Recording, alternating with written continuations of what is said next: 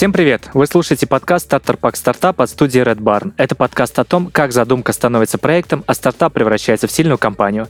Меня зовут Виталий Зарубин, и вместе с вами я буду узнавать о том, как запускаются и живут технологичные стартапы в России, приглашая в гости людей из разных инновационных проектов.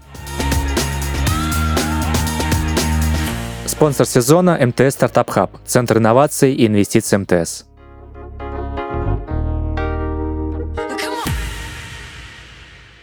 И сегодня у меня в гостях Роман Персиянов. Рома – основатель франшизы pedan.ru, создал бизнес с нуля и развил до оборота 4 миллиарда рублей. Ром, привет! Рад возможности с тобой пообщаться. Привет, Виталий. Э, взаимная, очень большая радость впервые за много лет дать интервью. Кажется, сегодня классный день получится.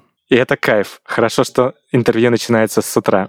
Давай э, расскажи нам, э, что такое педант, что это такое сейчас и как идея развивалась. Педант сейчас это крупнейшая в стране сервисная сеть Сейчас мы ремонтируем а, в основном смартфоны, но есть доля носимой техники, которую мы тоже ремонтируем. Но это как бы условное наследие инфраструктурное, которое мы создавали для того, чтобы Педант стал не только сервисной сетью по ремонту смартфонов и носимой техники, а еще и по выкупу, обмену и продаже э, смартфонов и сейчас это уже реализовано, поэтому Педант комплексно сейчас это крупнейшая сервисная франчайзинговая сеть из более 500 точек. А, здесь важно отметить быстро растущая, в которой мы ремонтируем, выкупаем, продаем носимую технику, сейчас преимущественно смартфоны.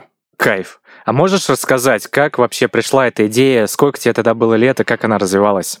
Идея пришла не сразу. Это а, удивительный, мне кажется, про меня кино можно снимать, как мы искали ту самую модель, которая способна развиваться. Бренду уже много, бренду 10 лет, а, и первые 5 лет это был такой поиск правильной модели.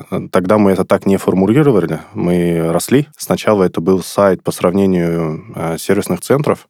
Была идея, что надо сделать агрегатор, такой сайт сравнения компаний, кто оказывает пакетные услуги.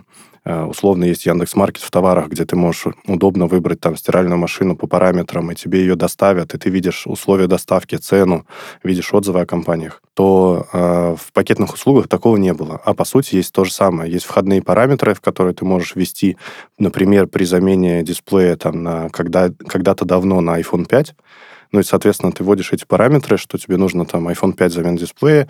И здорово было в нашей идее для пользователя дать возможность увидеть все сервисные центры Москвы и России, э, неважно в какой геолокации ты находишься, чтобы ты мог выбрать по отзывам, по ценам, по удобству, по фотографиям тот, который тебе подходит, ну и, соответственно, напрямую туда обращаться. Поэтому изначально идея педанта была в этом, чтобы консолидировать на себя на уровне агрегатора рынок таких компаний, кто оказывает нужные услуги для населения. И случайно получилось, что uh-huh. мы одну из первых тематик запустили ремонт телефонов, увидели, что мы очень достаточно быстро консолидировали на себя Э, некий э, информационный центр, да, мы были информационным центром на рынке, потому что через нас проходили лиды, телефоны на платформе были с нашей телефонией, поэтому мы хорошо знали потребности клиентов, мы прослушивали звонки от клиентов в сервисные центры, мы знали, мы потом спрашивали у клиентов отзывы о сервисных центрах, поэтому мы хорошо понимали, что ценит клиент, какие ценности, какие популярные виды услуг нужны клиенту. По сути, мы понимали, что нужно Э, клиенту и как на это реагирует рынок и какие тенденции в рынке. Соответственно, это было в первые пару лет. Потом мы поняли, что надо входить глубже в этот рынок, потому что мы, как Центр информации, много чего понимаем и знаем. Мы начали продавать запчасти сервисным центрам, которые есть у нас на платформе. Приобрели экспертизу качественную по запчастям. В первом этапе мы приобрели, приобрели качественную экспертизу по маркетингу, потому что поставляли лиды. Потом, э, соответственно, запчасти поставляли. Потом э, мы поняли, что нужна э, некая населению услуга по замене дисплея или аккумулятора, ну, то есть такой э, модульный ремонт на выезде. Тогда была популярная в Америке iCracked, такой стартап, uh-huh. он там частично шумел да, в, в нашем рынке. И мы так случайно, на самом деле, мы стартанули, а потом увидели, что есть такой международный референс, и там активно туда побежали. В тот момент я не видел себя, ну, точнее, сейчас, оглядываясь назад, я понимаю, что это было не очень дальновидно и не очень зрело э, в качестве решения. Тогда мне было, наверное, там 20, 24, может, 25. И а оказалось там через несколько шагов, что это достаточно узкий рынок. Все-таки не каждому клиенту нужен ремонт на выезде. Если мы хотим быть номер один в рынке, мы должны менять модель. Поэтому следующий шаг был открытие своих сервисных центров, пилотных под разными брендами. Мы их открывали, пилотировали модель, которую можно масштабировать, создавали некий, опытно создавали некий юнит, который мы, в котором мы уверены. А, как только мы это поняли, открывшись под разными форматами в разных, в разных местах, мы там продали, на самом деле, все сервисные центры, которые мы открыли в качестве пилота, продали очень экологично, все корректно, продали управляющим, с кем мы их открывали. И мы в, наверное, 15-16 году стартанули по открытию своих точек. Скорее всего, это был 17 год. Да, это надо, кстати, отметить, что все это как в фильме, и надо по годам это хорошо помнить.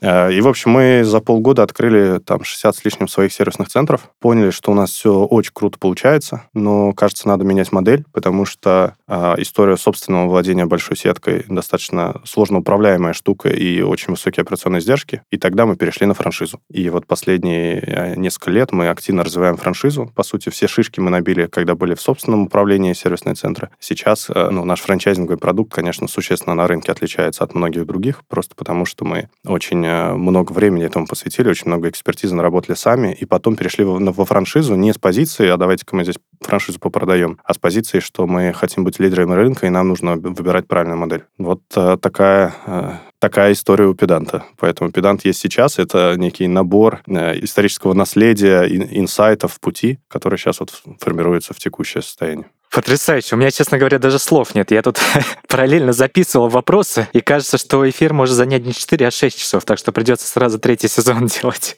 Я, я поражен, честно скажу. Я, я, старался быть, я старался говорить коротко. Ну, э, перейдем тогда чуть-чуть глубже. Слушай, очень классная история, еще раз подчеркиваю. Мне откликнулось несколько моментов, хотел бы их э, с тобой тоже обсудить. Ты сам подчеркнул, что франшиза у вас несколько отличается от других на рынке, и это связано с тем, что вы проделали этот путь в 10 лет. Если отмотать назад на 10 лет и сразу запустить франшизу, идея бы сработала? Она бы сработала сейчас, если бы я в текущей конфигурации себя и со своей командой Э, запускал новый франчайзинговый продукт, имея тот опыт, который мы сейчас имеем.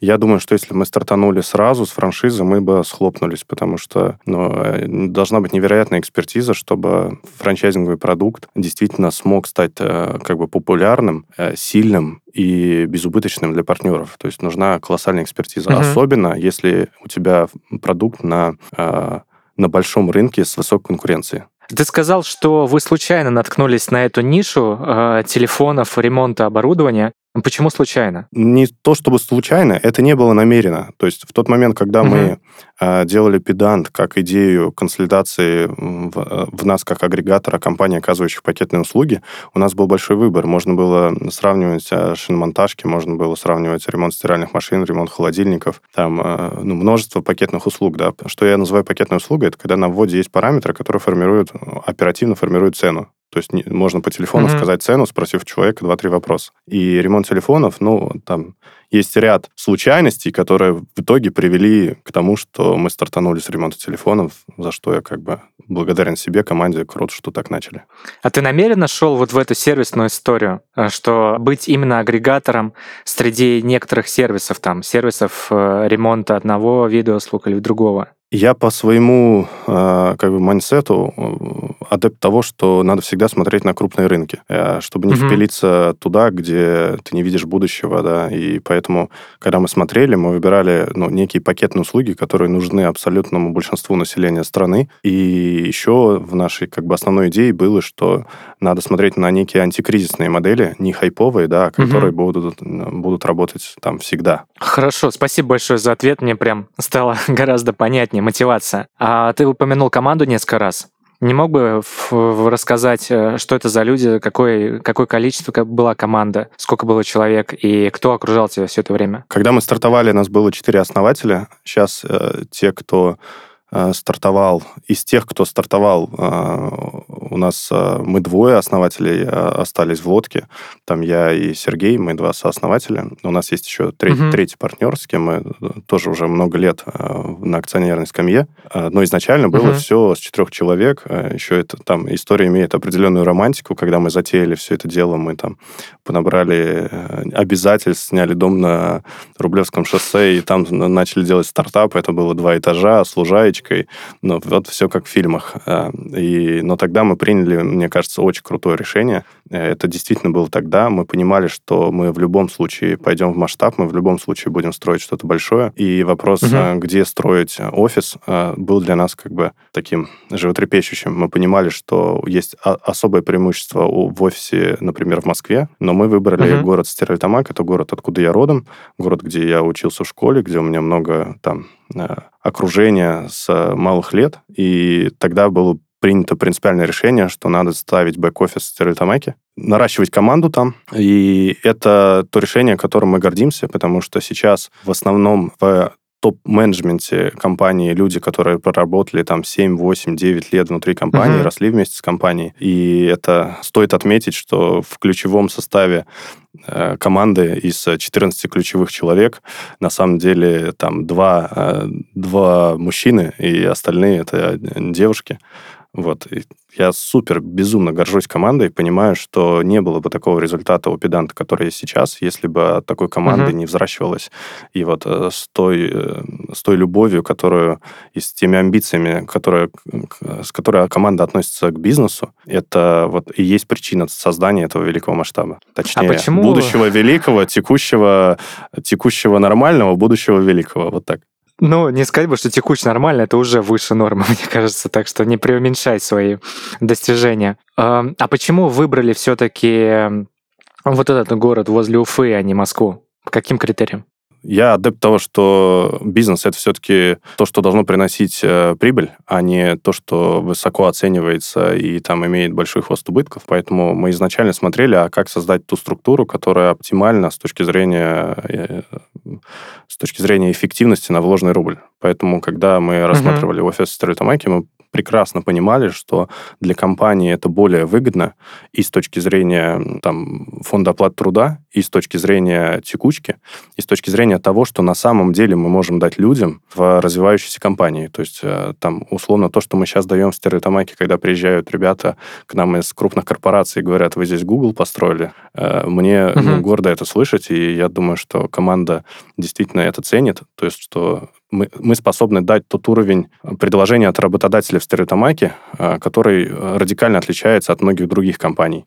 Если бы мы были в Москве, наверное, нам бы было сложнее конкурировать за лучшие кадры на территории Москвы. Угу, да, это так. Расскажи про то, куда вы смотрите сейчас. Ну, то есть вы прошли довольно долгий путь, Сейчас уже открыто больше 500 точек там, на федеральном уровне. Какой следующий этап? Мы точно пойдем к 900 э, точкам, точнее, мы уже хорошо понимаем, что это будет. У нас есть модель, которая подразумевает одну точку на 90 тысяч населения. Соответственно, у нас есть города, угу. где мы в таких пропорциях на население уже открыты. Если посмотреть все 202 города, в которых мы потенциально должны открыться, и разделить на 90 тысяч, то получится 996 точек. Поэтому активных из них в моменте работающих должно быть больше 900. Сейчас мы открываемся там 15, 17, 20 в месяц.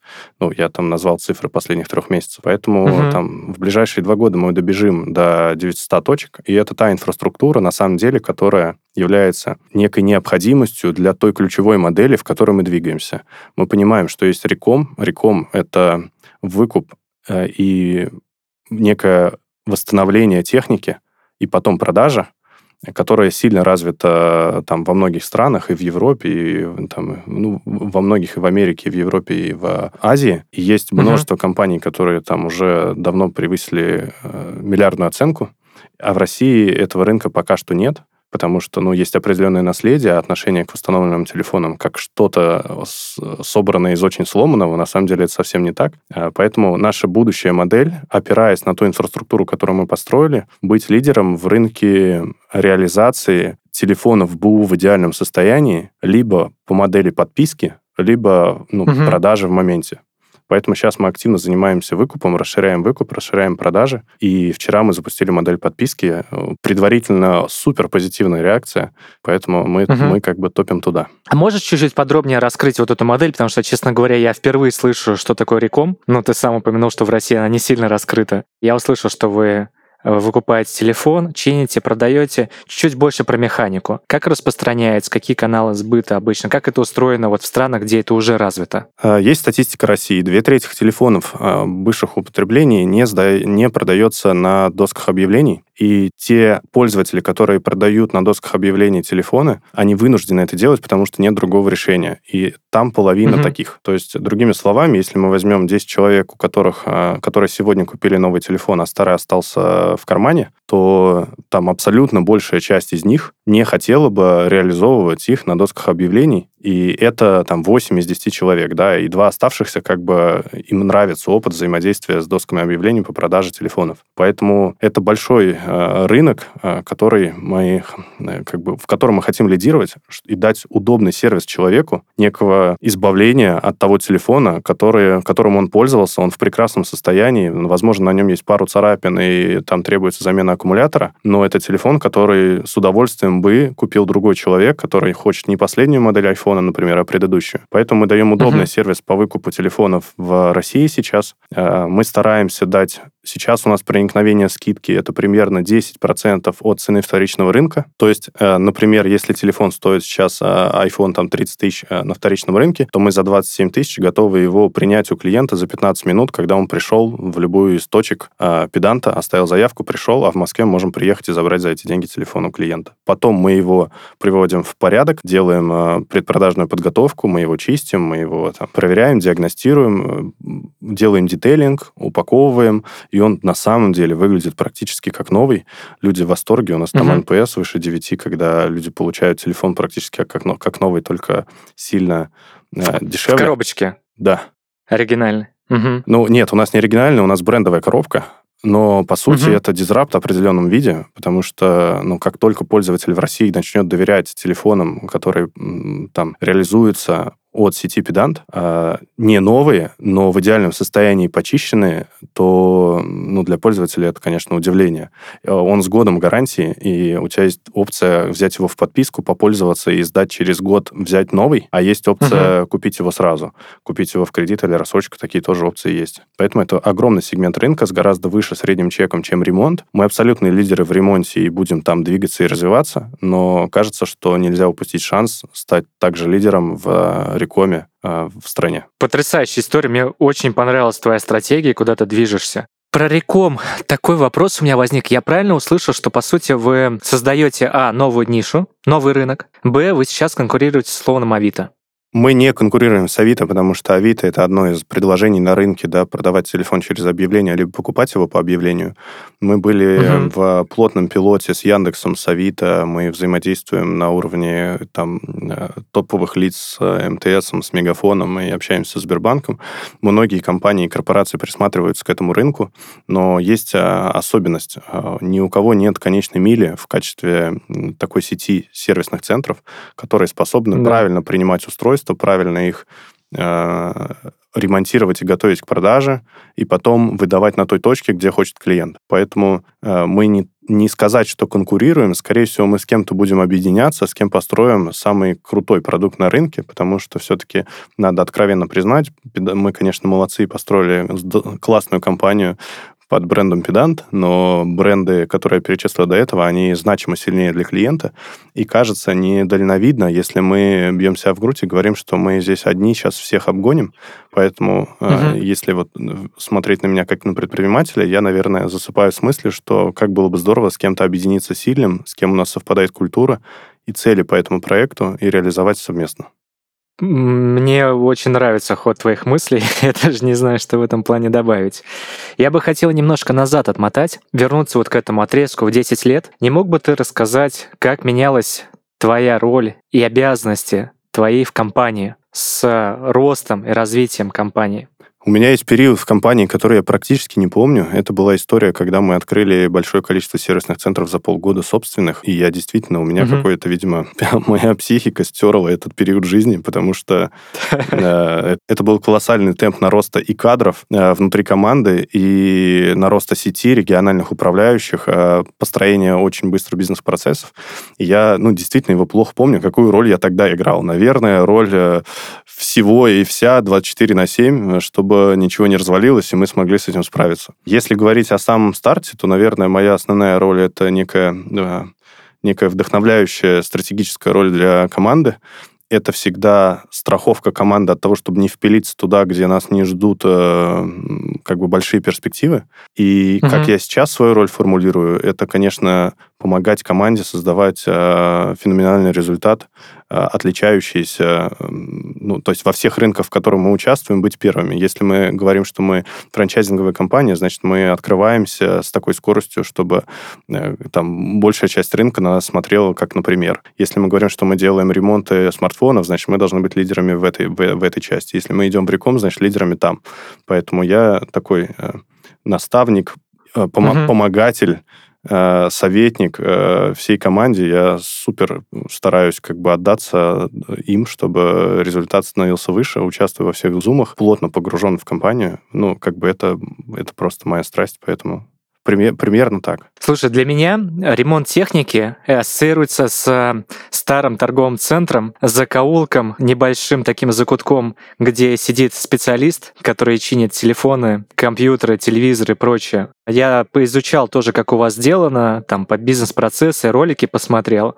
Расскажи, как внедрял эту культуру. Ну, потому что кажется, что все-таки вот то, что я тебе рассказал до этого сейчас, оно имеет связь с реальностью. То есть это то, как в большинстве компаний устроен ремонт техники. Там не говорится ни о каком качестве, э, там, клиентском сервисе, э, бизнес-процессах. Как выстраивал вот это вот внутри компании и доносил это до точек, до франчайзи? Я думаю, что тогда я так это не формулировал. Э, мы можем отдельно затронуть ветку Каздева. Э, что я считаю в России там не особо популярно среди предпринимателей, а это вообще ключевая штука, которую надо делать, когда ты что-то создаешь. Э, тогда мы это так не формулировали, но было твердое понимание, что надо понять, какие ценности нужны клиенту для того, чтобы быть лидерами в этой отрасли. И одной из основных ценностей была на тот момент потребность в прозрачности у клиентов прозрачности того, что будут делать с его телефоном.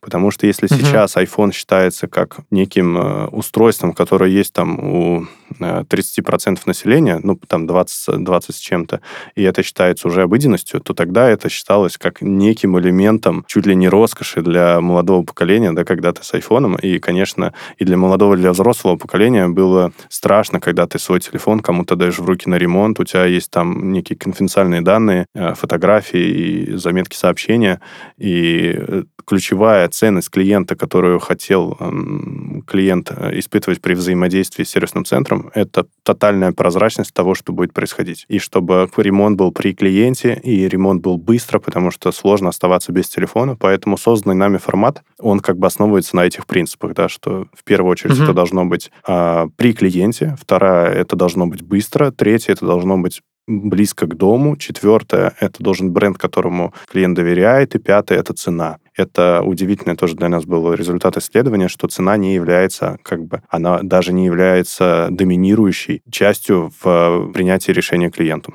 А что самое приоритетное для клиента? Время, получается? Э, там, удиви... прозрачность? Там удивительно. Они разложились, но на тот момент, когда мы это исследование делали, там было по каждому пункту там 20 с чем-то процентов.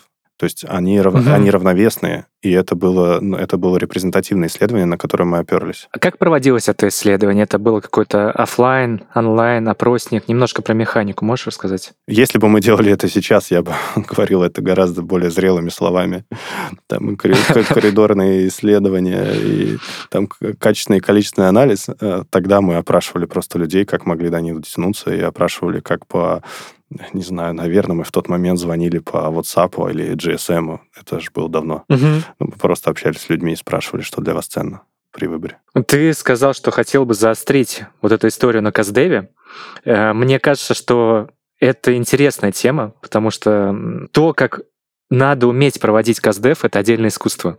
Я думаю, что за 10 лет в бизнесе ты тоже множество раз делал повороты в этом направлении.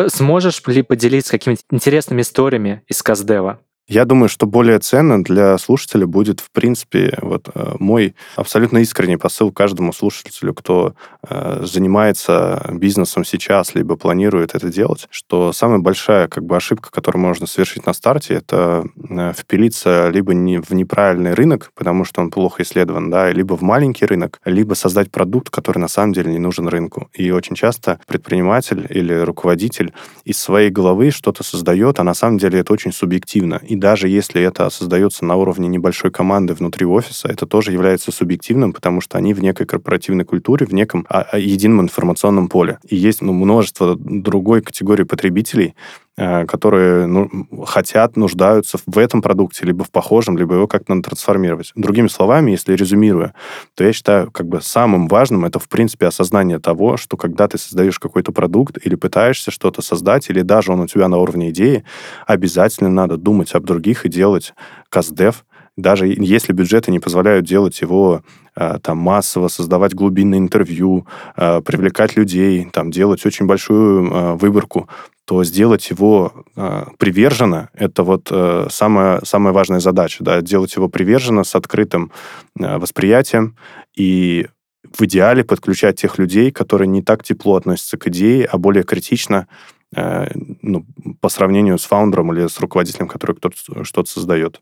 Мне кажется, еще важно не заниматься самообманом. Ну, если так совсем упростить. Э, я думаю, что предприниматели очень часто формулируют э, задачу, ну, как предприниматель, так и руководитель формирует, э, формулирует идею, на самом деле, которая всегда имеет здравое зерно. Главное его как бы вычленить и понять, что угу. еще мы к нему пристегиваем для того, чтобы он правильно, с правильной стороны становился к пользователю. Поэтому, э, то есть, этот романтизм лучше убрать сначала. Есть э, категория ребят, которые мыслят, что а давайте мы что-то стартанем, там в пути разберемся. С одной стороны, uh-huh. это здоровский путь, с другой стороны, его можно существенно сократить, если провести качественную домашнюю работу и на старте сделать правильное пользовательское исследование.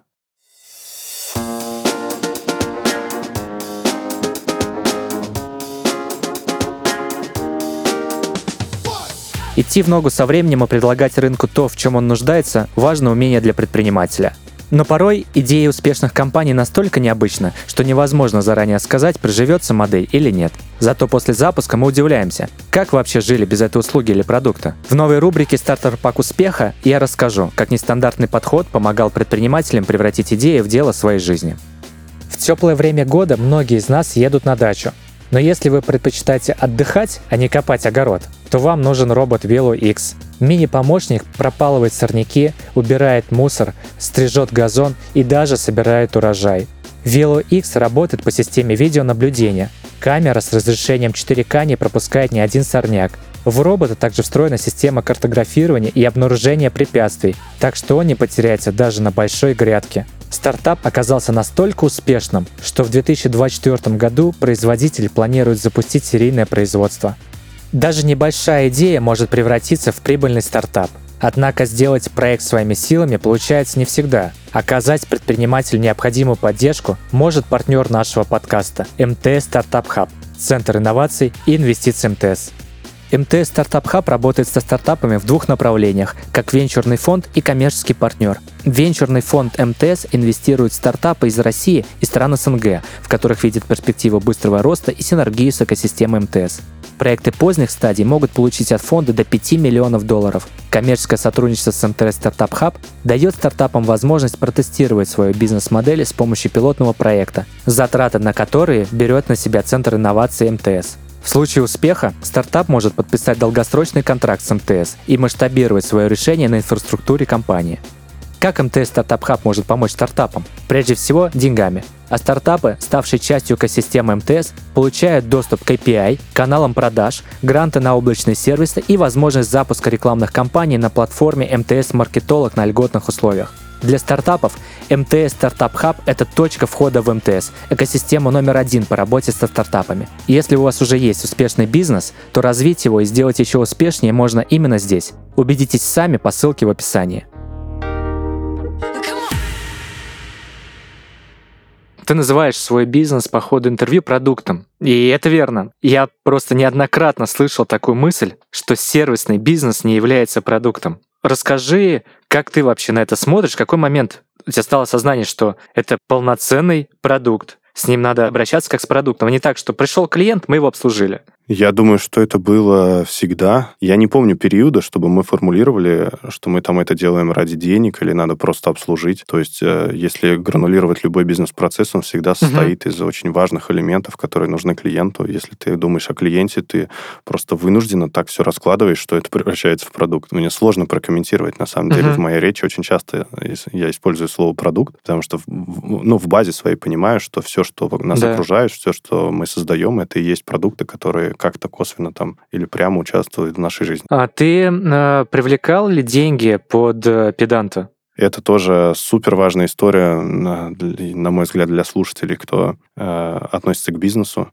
Я мега благодарен э, своей судьбе в том, что там в какой-то правильный момент э, развития проекта э, я встретился с человеком. Так оно так сложились обстоятельства через партнера, кто ранее был э, тоже в числе сооснователей, и произошло случайное знакомство, когда э, мы встретили бизнес-ангела, инвестора, он не публичный, но наша встреча за 20 минут обернулась тем, что он говорит, Рома, на мой взгляд, э, вы создаете очень классные вещи, у вас э, очень зрелая и правильная позиция. Все, что вам не хватает на самом деле для роста, это денег, поэтому давай мы организуем просто займ, и если у вас все получится, то я рад буду там разделять с вами ваш успех. Поэтому э, э у угу. нас есть э, на скамье акционеров партнер, он не публичен, и это наверное, один из основных советов молодым предпринимателям или, может быть, уже э, делающим свое дело, что вот грамотный наставник, который способен проголосовать деньгами, это вот некий лифт к успеху, э, причем ну,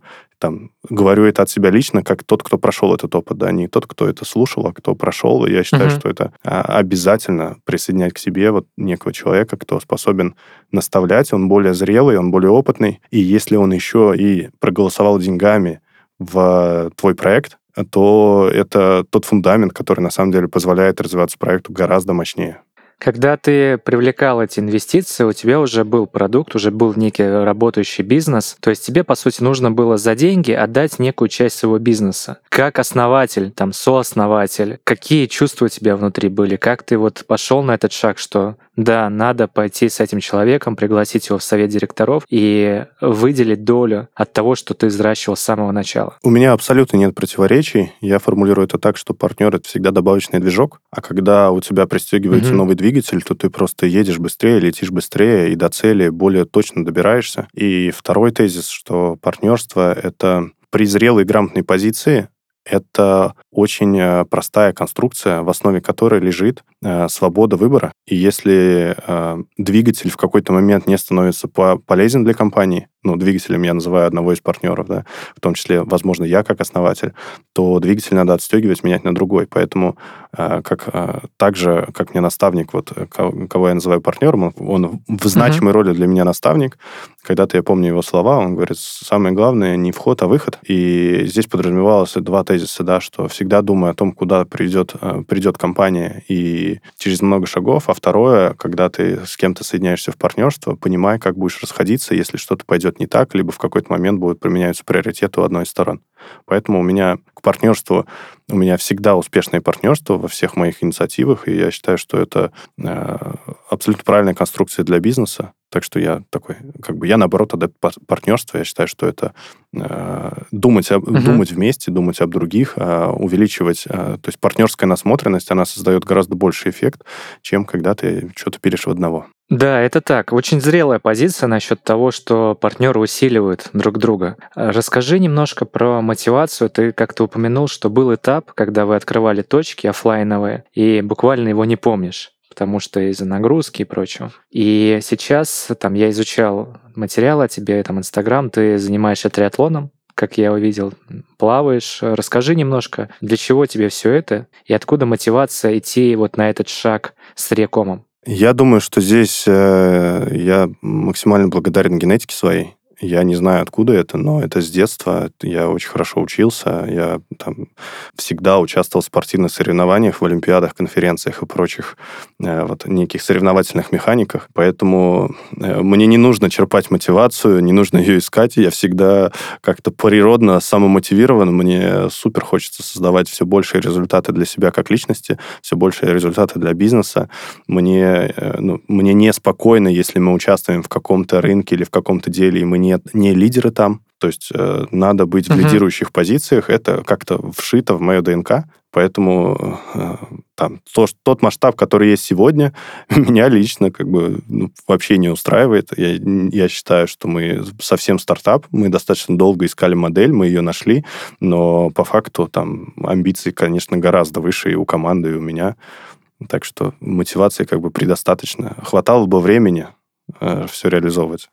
При этом педанту там уже 10 лет, да, я так понимаю. А думаешь о том, чтобы запустить какую-то стороннюю идею? У меня много инициатив дополнительных, где я участвую в качестве угу. где-то наставника, где-то партнера, где-то в каких-то инициативах там сооснователя, да, с э, очень пассивным э, участием. То есть, конечно же, самый, самый большой фокус у меня на педанты, я туда там 90% своего внимания трачу.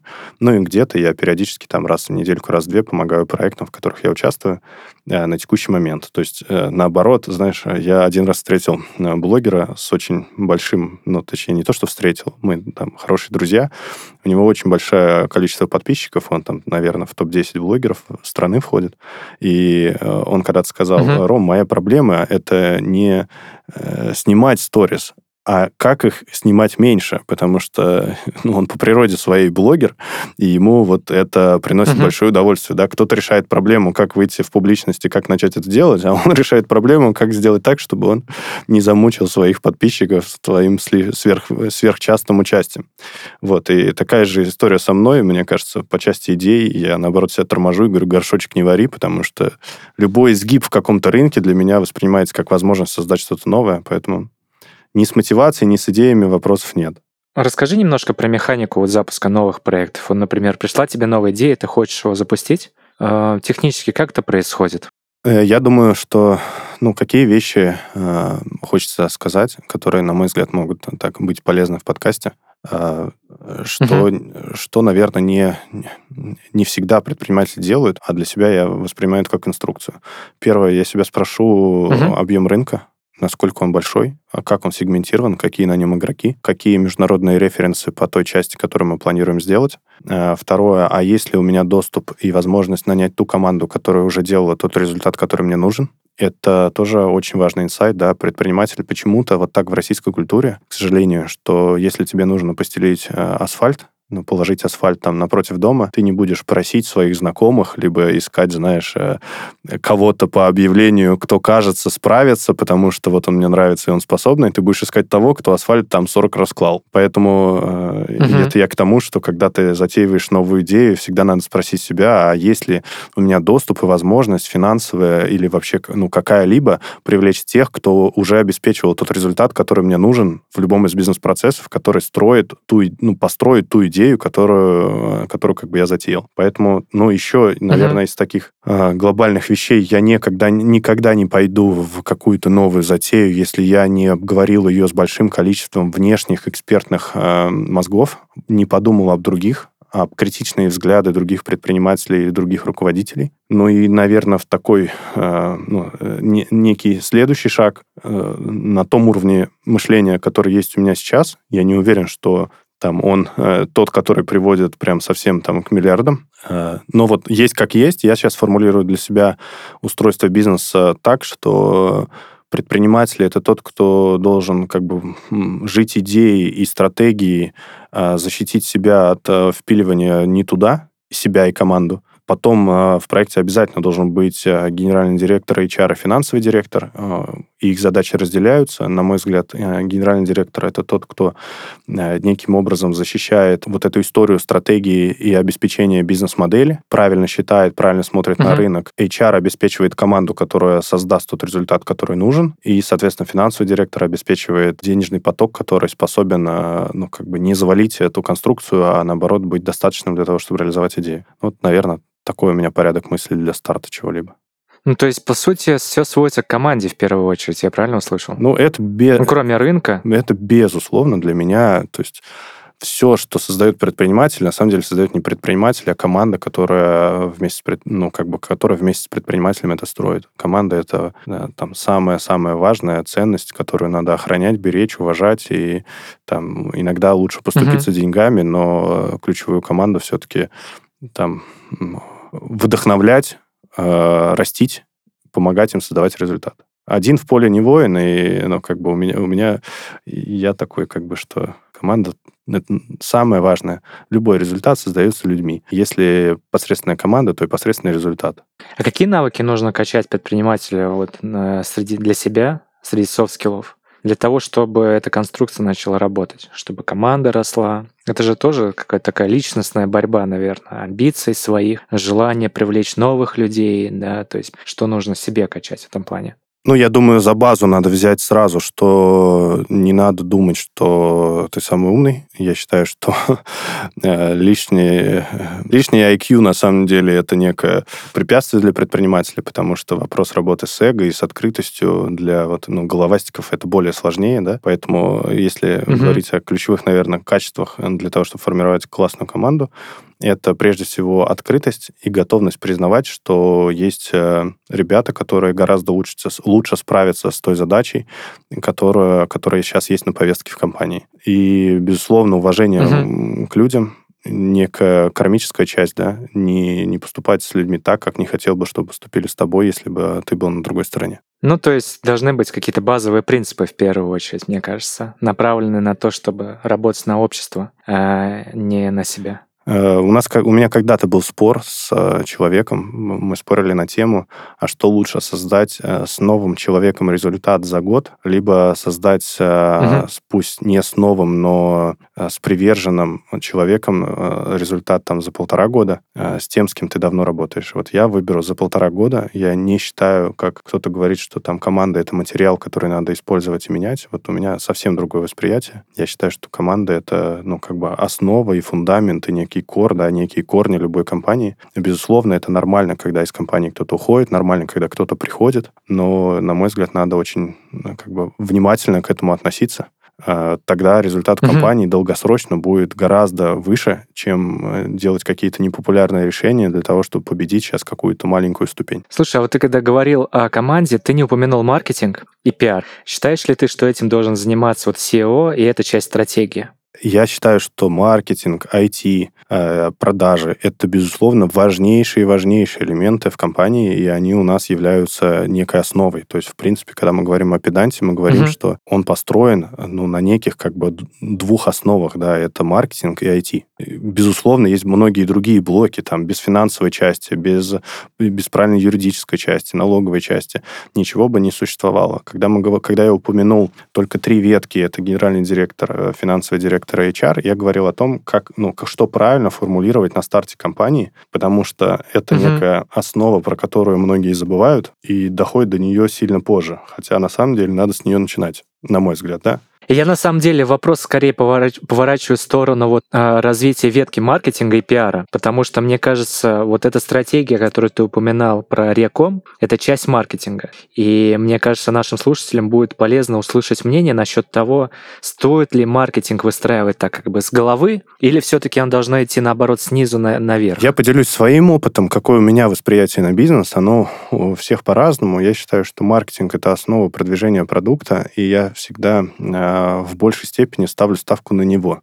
То есть э, в моем представлении, что сначала мы делаем большой упор на маркетинг по продукту, потому что следствием его, э, э, как бы, если реакция пользователя позитивная, то мы сразу расшиваем угу. вопрос с обработкой лидов, с бизнес-процессами, а потом с производством. То есть если мы начинаем с производства и вытачиваем долго продукт, скорее всего, скелить бизнес мы будем долго, и не факт, что правильно, потому что самое главное — это желание потребителя и желание клиента. Поэтому, когда ты все в первую очередь начинаешь с маркетинга, то это, наоборот, супер здорово. То есть, в, в принципе, на, на, когда ко мне там, за советом приходят молодые предприниматели, я говорю, ребята, не стройте ничего, сделайте посадку, сделайте э, лендинг, э, сделайте форму оплаты, э, дайте продукт людям с возможностью купить по низкой цене потом извинитесь, верните деньги первым 10 людям, кто купит, но это будет ответ, рабочая ли у вас идея об настоящих пользователей, если у вас нет бюджета на КСДФ, нет бюджета на, на построение продукта. Потому что самое опасное — потерять время, создавать то, что людям не нужно. В этом отношении маркетинг, я считаю, что это самое как бы важное для любой коммерческой компании подразделение для роста бизнеса. Э, там понятно, что много веток, можно и про трафик говорить, и про посадку, и про, в принципе, упаковку продукта, uh-huh. и про какой-то реферальный маркетинг. Вот. А, ну, а по части пиара, э, видишь, э, как ты говоришь, немного информации о тебе удалось найти, поэтому мы не так сильны в пиаре, как могли бы. И кажется, вот пришло то время, когда мы э, ну, неким образом хоть как-то начинаем выходить в паблик. Это осознанное такое решение, что раньше этим не сильно занимались публично или с течением обстоятельств? Я думаю, что мы созрели к этому. Это тоже э, как бы наш инсайт э, много шагов назад, что пиар — это сложно контролируемая история, и если сделать угу. какое-то классное ключевое действие, то можно на самом деле получить перелидос, а это тоже для бизнеса не очень хорошо. И когда твоя задача уравновешивать рост сети и рост клиента потока, то есть мы же как франчайзинговая компания всегда решаем вопрос, а, как у нас растет сеть, и клиентопоток успевает ли расти соразмерно, чтобы прибыль на точках была соответствующей ожиданиям партнеров, кто купил франшизу. И важно отметить, что в управляющей компании работает сейчас 200 человек. Это те, кто каждый день приходит на работу для одной цели, чтобы результаты наших партнеров росли. И мы сами делаем маркетинг по привлечению угу. клиентов для наших партнеров и для нашей сети. Вот. А, Поэтому, э, когда мы рассуждали на тему пиара несколько лет назад, мы поняли, что можно сделать, совершить такое действие, которое будет, ну, на самом деле, не особо контролируемым. Можно получить перелидос и перепоток клиентов, получить э, огромное количество рекламаций и завалить стратегическую цель расти. Поэтому мы ставили упор на digital, потому что он регулируемый. Мы можем всегда подужать ставки, повысить ставки, подлить бюджета, там, наоборот, его ужать, добавить источники. Ну, то есть мы строили компанию, которая будет работать как конструктор, как система. И когда система уже готова, когда уже фундамент работает, то сейчас не является опасным или сложным для проекта э, некий слой пиара накладывать, и все бонусы от пиара, которые мы получим, они будут, просто будут уже сейчас трансформироваться в счастье пользователей, счастье людей, которые у нас там ремонтируются, и в uh деньги для uh наших партнеров. Да, интересно, интересно мысль ты так сложил, что надо сначала вот основу основ условно сложить, то есть типа некий базис, да, который обеспечит стабильность. А пиар это уже верхним слоем идет, как бонусы, которые скелят бизнес. Круто, что ты вот так вот системно видишь ситуацию в целом вокруг своего бизнеса. Это мое субъективное отношение к бизнес-построению а, с моим бэкграундом в диджитал-маркетинге. Э, Если же у проекта недостаточно бюджета, то, возможно, начать с пиара и с публикации о новом продукте — это тоже правильный вариант. Вопрос в том, как сделать его контролируемым и полезным для бизнеса. Именно для нашей модели история начать с пиара, она э, нерелевантна понятно. Плюс э, надо отметить, что у нас физическое присутствие.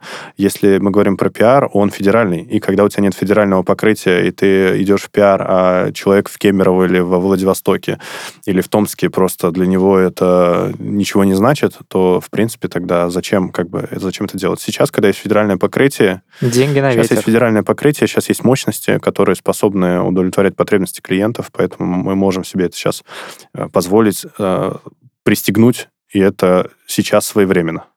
Я с тобой согласен. На самом деле, ты уже упомянул до этого пример, когда надо тестировать гипотезу, просто можно запустить лендинг, пускай пустой, не имея продукта за ним, просто чтобы увидеть, есть трафик или нет.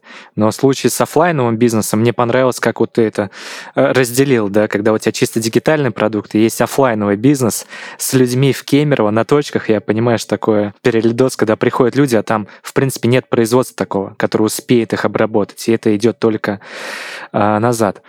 Ну, в смысле, разработает против тебя. А расскажи о каких-нибудь фейлах, которые вот прям запомнились и были важными уроками в твоем бизнесе. Ну, там, первое, что всплывает, э, мы порой ошибались в назначении людей в команде на определенные функции. Э, я думаю, это угу. нельзя назвать фейлами, но на это всегда надо обращать внимание, что э, заваливается тот процесс, который, которым неправильно руководят. Поэтому это не сказать, что fail, но это та часть, когда порой мы притормаживаем и потом, э, меняя людей местами, либо привлекая новых, э, все может зацвести совсем, э, совсем иначе. Поэтому я думаю, что вот такие были Э, так скажем, ну, их можно назвать ошибками, а можно назвать просто опытом. А потом, угу. ну, потом очень интересное то, что нас вообще формировало и структурировало в, той, в том виде, в котором мы есть. Это те кассовые разрывы, которые мы получили, открыв свои сервисные центры. А, потому что сервисные центры в той модели в собственном управлении с своей логистикой, запчастями, с маломотивированными управляющими, разбросанными по всей стране. Это было очень сложным для нас испытанием, и тогда мы были в таком немаленьком кассовом разрыве и убытках, и, конечно, это было для нас огромной школой, которая нас формировала. Я, когда меня спрашивают, как бы, э, что ты считаешь себя сформировало, я говорю, ну, вообще два элемента. Это кассовые разрывы и наставники рядом. Вот это, это, на мой взгляд, самое важное. А какой самый большой долг был, если не секрет? Долг у компании, либо... У компании. Да, у компании. Э, я не могу сейчас припомнить, но я помню, что у нас кассовые разрывы были из порядка, ну, порядок цифр был там 20 миллионов рублей. Вот. И это было критично. Угу. То есть были дни, когда завтра надо заплатить 3 миллиона рублей, а ты не понимаешь, а как сейчас и вот их сформировать в кассе, чтобы эти обязательства закрыть. Как решал этот вопрос? Я говорю, это тот период, который я плохо помню, но Помогали, помогали все, мы выруливали как-то, мы брали какие-то авансы, мы переходили на франшизу, мы резко продавали фра- фра- франчайзинговый продукт, он привлекал паушальные взносы, открытия были чуть позже, через mm-hmm. месяц, через два, поэтому деньги были у нас в кассе, они помогали. То есть тогда это как раз тот период, который мне сложно вспомнить, действительно. Ну, я, я правда спал тогда по 4-5 часов. Это надо, надо, было, надо было выгребать просто, да. При этом он оказался такой довольно важный, чтобы сформировать вот себя как человека, который есть сейчас здесь. Безусловно, безусловно. Я ну, искренне считаю, что э, внешние обязательства, они формируют некую дисциплину, и в любой момент времени, когда у тебя внешние обязательства большие, на самом деле у тебя и амбиции растут, потому что ты понимаешь, что никакие там, никакой миллион рублей не решит твои проблемы, никакой миллион прибыли не решит твои текущие и будущие проблемы. Поэтому э, ты просто сразу смотришь на модель совсем другим уровнем шагов. Угу. Спасибо большое, Ром, что присоединился к нам сегодня. Мне очень понравилось интервью. Я надеюсь, что наши слушатели найдут э, много всего полезного по его итогу. Спасибо, что позвали. Э, для меня это Э, там первый опыт подкаста. Надеюсь, что тоже слушателям было... Есть что с него забрать для себя, для своих бизнесов. Ну и какие-то там ключевые мысли, они запомнятся надолго. Ну и, конечно, здорово, когда... Однозначно. Если еще я как-то повлияю через этот подкаст на создание классных продуктов в нашей стране, или ну, которые потом на мир развиваются, ну это вообще как бы всегда, всегда душу греет, что можно что-то просто произнести, а на самом деле найдет отклик и вытворит, ну, превратится в что-то что значимое для людей. Однозначно, все это так и работает. Я желаю успехов педанта. Я очень надеюсь, что у тебя получится сделать в России вот эту историю с рекомом. Желаю тебе всего самого хорошего. Я надеюсь, что мы увидимся в ближайшем будущем. Лучше в ближайшем. Так что всем спасибо, всем слушателям. Пока. Спасибо, пока.